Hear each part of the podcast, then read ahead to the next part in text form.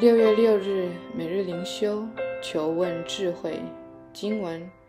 你们中间若有缺乏智慧的，应当求那后赐予众人，也不斥责人的上帝，主就必赐给他。雅各书一章五节。若你缺少智慧，其实不用说若，事实上每个人都缺少智慧，包括我在内。我知道了哪些？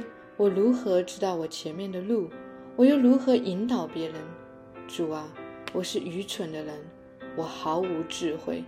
你说来向我求问，主啊，我正坐在你脚前等着求问您。求你以属天的智慧来充满我，好应付今天大大小小的难处。因为我知道，若没有你的保守，即使在最简单的事情上，我也会做出错误的决定。我感谢你，因我所要做的只是求问而已，真是简单。只要凭信心祷告，你就会赐下智慧，而且厚赐给人，不会呵斥怒责人。另外，这也是免费的。主啊，谢谢你这样清楚肯定的应许，我必赐给你们。你将这隐藏的智慧向婴儿开启，却向世俗的聪明人关闭。主啊。当我求问时，求你以你的智慧指点我迷津，进入真理与荣耀。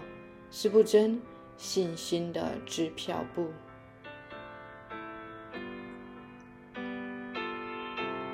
每日读经弥迦书一到三章，公义的审判是信徒的盼望。弥迦是米该亚这个名字的缩写形式，意思是谁能像耶和华？弥迦生活在犹大王约坦、亚哈斯和西西加当政的年间，在时间上与何西阿、阿摩斯、以赛亚等先知相似。弥迦书的写作背景基本上可以由两方面来概述。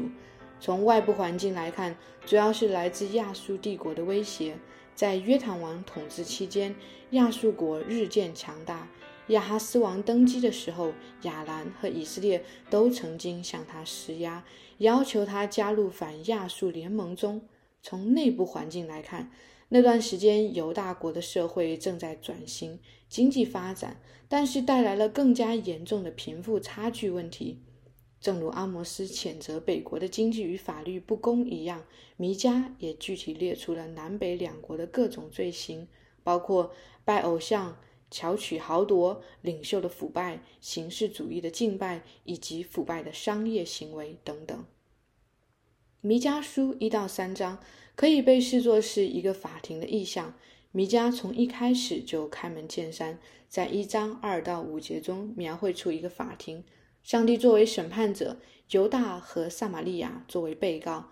弥迦传信息给地上的万民，因为上帝是全地的主宰。他如今亲自设立审判席，要见证万民的不是，其中就包括了他的百姓。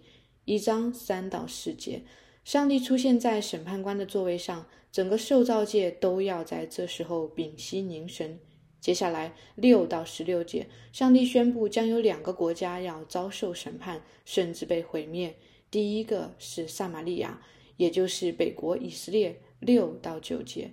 第二个则是耶路撒冷，也就是南国犹大，十到十六节。弥迦在这里使用了一系列双关来描绘他所领受的意象，例如加特与希伯来语中的报告发音相似，所以他说不要在加特报告这事。博雅弗拉的意思是灰尘之屋，所以他说我在博雅弗拉滚于灰尘之中。沙菲意为愉悦的、美丽的，所以他把这二者联系在一起，说沙菲人看起来既不愉悦也不美丽。沙南的意思是出来，所以他说沙南的居民不敢出来。博以歇的意思是夺走的房子，所以他说这座城市将被夺取。玛丽这个名字带有心酸的含义，因此这是一座渴望得到好处的心酸城市。拉吉的发音与快马相近，所以弥迦说他们要用快马套车来逃跑。我们在这里看见一系列本来可以避免、不必发生的悲剧，但如今却一件一件临到以色列和犹大。弥迦书从一开始的预言就令读者感到沉闷、压抑，甚至感到绝望，一个无药可救的国家，一群无药可救的百姓。我们很难想象先知在这个时候所面临的绝望与无助。他唯一能做的就是忠心传讲上帝的话语。至于百姓如何回应，他无能为力。弥迦书中，上帝通过弥迦主要指控犹大百姓两个大罪：第一个是富人欺压穷人；第二个是宗教上假先知的问题。弥迦书的关键词就是公平与公义。上帝不仅关注他的百姓是否在属灵上忠心，同时也关心他的百姓是否与属天的公平与公义彼此相待。在今天的经文中，有一些描述十分直截了当，甚至十分露骨。比如二章二节，他们贪图田地就占据，贪图房屋便夺取，他们欺压人，霸占房屋和产业。再比如三章二到三节，向我们清楚描绘了当时社会令人绝望的一幕：你们恶善好恶，从人身上剥皮，从人骨头上剔肉，吃我民的肉，剥他们的皮，打折他们的骨头，分成筷子，像要下锅，又像腹中的肉。通过经文，我们可以一瞥犹大社会中所存在极其深刻的阶层问题。人们欺软怕硬，弱肉强食；人们竭尽一切的努力为自己而活，为自己的利益而随意侵占别人的利益。这个画面其实不仅仅是弥迦书中犹大社会，同样也是今天这个世界的缩影。然而，在所有这个令人压抑甚至绝望的世界中，最美且最令人振奋的盼望，莫过于一章二到三节。看呐，耶和华在天地万有面前降临，步行地的高处，要施行审判，甚至于众山在他面前消化，山谷崩裂。上帝的审判是终极公义的审判，上帝的审判也是一切生活在被罪压制、遭受不公不义对待之人最终极的盼望所在。而这审判所指向的，正是主耶稣基督的降生以及他的第二次再临。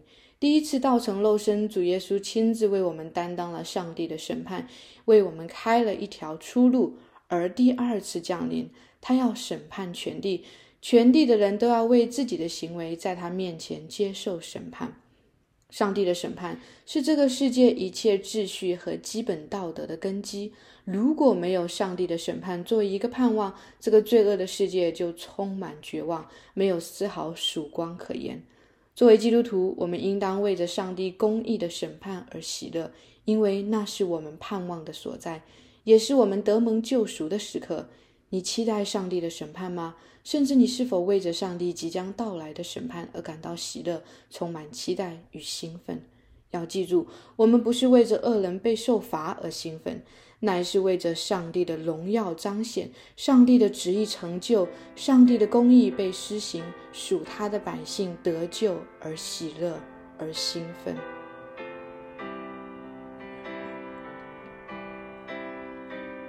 反思与祷告：第一，米迦书中所说的这种人与人之间的欺压，甚至是同类相吞的画面，是否在今天的世界中存在，在教会中呢？第二，在上帝的审判台前，人通常会有什么样的反应和表现？为什么人都喜欢为自己辩护、为自己开脱、为自己标榜？这背后体现出罪人什么样的自我中心？第三，上帝的审判即将来临，你也必定要站在审判台前，接受至高上帝的审判。你对自己在这场审判中得救，心里有确据吗？你凭什么确定自己必将在上帝公义的审判中蒙恩得救？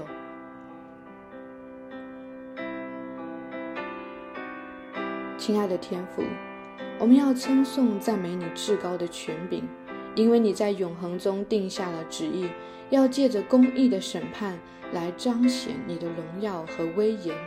天父，我们都是你所造的。并且因为我们的始祖亚当犯罪而堕落在罪中，我们在你的审判面前本没有什么盼望。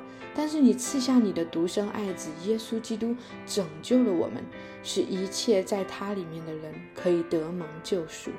天父，我们要说，那就是我们唯一的盼望所在。天父，当我们生活在这幕后的时代中，我们恳求你快快带着你的公义的审判而来。使我们在基督里可以得着永恒的救赎，被称为义。主啊，愿你的旨意成就，愿属你的百姓都在你的救赎中得生。如此祷告，是奉我主耶稣基督的名求，阿门。以上读经分享与祷告来自杨文浩传道。